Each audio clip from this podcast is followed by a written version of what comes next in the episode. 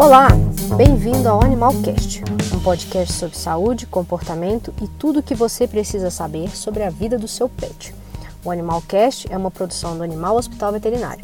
Eu sou a doutora Clara, especialista em clínica médica e cirúrgica de felinos, e o tema de hoje é Miou testou e a importância dos testes de FIV e FeLV na clínica de felinos.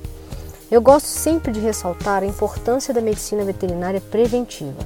Um dos nossos papéis primordiais é buscar sempre trabalhar com a prevenção, daí a importância dos testes de FIV e FeLV na rotina clínica.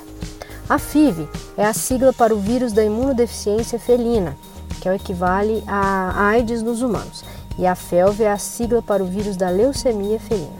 Ambas doenças são silenciosas e podem comprometer bastante a qualidade de vida e o bem-estar dos gatos. São causadas por um retrovírus que, através da enzima transcriptase reversa, convertem o RNA viral em DNA viral, que é o provírus, que se incorpora ao DNA da célula do hospedeiro, conferindo à infecção um caráter vitalício, ou seja, não existe a cura. A transmissão da FIV se dá basicamente pelo contato com o sangue. Eu costumo chamar a FIV de doença do gato inimigo, porque há a necessidade de uma briga ou arranhadura, ou seja, precisa ter sangue envolvido. O vírus da felve pode ser transmitido através de saliva, secreções ou pelo contato com as fezes e urina infectada. Por isso, é comum o contágio entre gatos que compartilham caixinhas de areia ou potes de comida e água. A felve é a doença do gato amigo. Os filhotes de gatas infectadas por FIV e FeLV também podem nascer infectados por meio de contaminação transplacentária ou adquirir o vírus durante a amamentação. Cerca de 80% dos filhotes que adquirem o vírus nessas condições morrem muito rápido, e os que resistem podem manter-se em viremia persistente. Ambas doenças só são transmitidas de gato para gato, portanto não são zoonoses. A FIV e a FeLV comprometem a imunidade do gato, e por isso podemos observar diversos sintomas, como por exemplo a perda de peso, anemia, tumores, dificuldade respiratória, febre, anorexia, alguns problemas na gengiva, alterações em mucosas nas regiões do, do olho, é, aumento de órgãos como os rins, o baço e o fígado. Na felve, em muitos casos, é recomendada a transfusão sanguínea e a quimioterapia, que podem ajudar bastante a prolongar a vida do animal.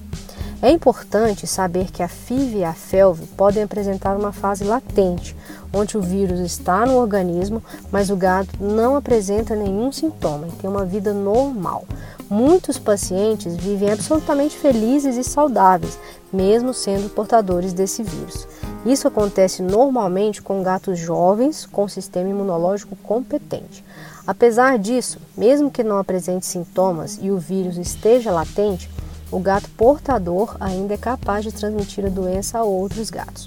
Com o tempo e a idade, gatos infectados tendem a apresentar uma baixa de imunidade e com isso ficam susceptíveis a doenças que podem ser fatais, o que em gatos positivos para FIV ou FeLV é bastante difícil de controlar. Eu ressalto a importância de conversar com seu médico veterinário sobre essas doenças para ajudar na conscientização e incentivo ao teste. O tutor, sabendo das condições do seu animal em fase latente ou regressora, fica focado em aumentar e controlar a imunidade dos gatos com medicações específicas ou até mesmo com alimentação de qualidade e um ambiente seguro para que não contraiam outras doenças e também no tratamento rápido de sintomas quando eles começam. Assim, o diagnóstico não é uma condenação. A ideia é identificar os animais portadores do vírus para que sejam tratados adequadamente e também evitar que contaminem outros animais sadios. Daí a importância da campanha criada pelo querido professor Gabriel Dias, hashtag MioTestou. Agora um papo sério aqui de, de gateiro para gateiro. A FIV e a FeLV, enquanto doenças progressivas, são doenças muito tristes. Um paciente que eu tive inspiração maior foi o Floyd. Ele foi testado positivo para FeLV, muito amado e bem cuidado pelos seus tutores, a Débora e o Israel. O Floyd, ele viveu dois anos de muito amor.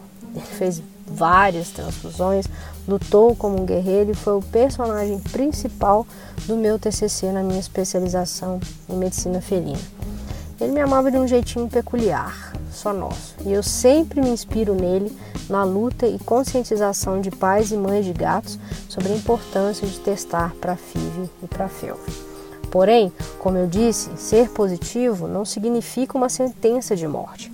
São os, como por exemplo, os animais regressores. O Peter, da querida G, ele é FIV positivo e frequentemente é monitorado. O dono do gato, o bom dono de gato, né, ele sabe exatamente quando o gato está estranho, percebe qualquer alteração de humor, de apetite. E no caso do Peter, a me avisa e a gente toma as providências rapidamente. Vida longa e próspera ao querido Peter. Então, pessoal, o meu recado hoje é hashtag testou. Testem os gatos para que tenhamos a possibilidade de protegê-los com vacinas. Hoje no Brasil a gente tem a vacina quíntupla que protege para a felve. Propiciem um domicílio seguro e enriquecido para o seu gato. Quanto mais precoce o diagnóstico, efetiva qualidade de vida a gente pode fornecer ao nosso paciente. Converse com seu médico veterinário de confiança e vamos juntos compartilhar esperança, apoio e incentivo à prevenção. Miou testou.